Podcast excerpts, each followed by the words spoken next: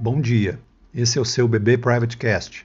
Eu sou Fábio Cardoso, estrategista de investimentos, e hoje, em 19 de março de 2021, os futuros de Nova York operam estáveis nessa manhã, indicando uma possível reversão da forte queda de ontem, que foi liderada pelas ações de tecnologia, com um tombo de 3% do índice Nasdaq, em meio à alta do, dos juros da renda fixa global. Além do receio com repique inflacionário, outro ponto de atenção é o avanço da pandemia e as medidas de restrição mais severas que estão sendo anunciadas em várias partes do globo, inclusive aqui no Brasil. Os preços do barril de petróleo chegaram a cair mais de 7% no intraday.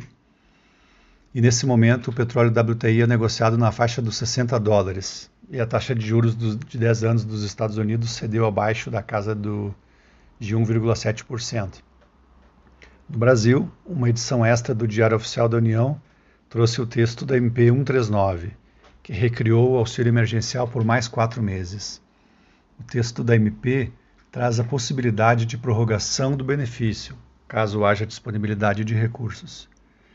A maior parte dos beneficiários receberá um benefício mensal de 150 reais, mas que pode chegar a 375 reais, com uma média de R$ 250.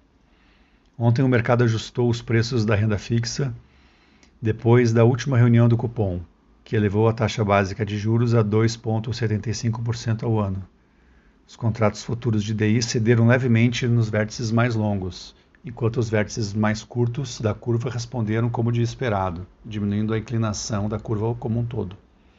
Na B3, a queda do preço do petróleo no mercado internacional impactou diretamente os papéis de Petrobras, que caiu 3,5%. Os bancos mostraram ganhos apoiados na alta da taxa de juros, mas não foi suficiente para segurar a queda do índice, que foi de 1,5%. Para hoje, os investidores aguardam balanços de Embraer e Eletrobras.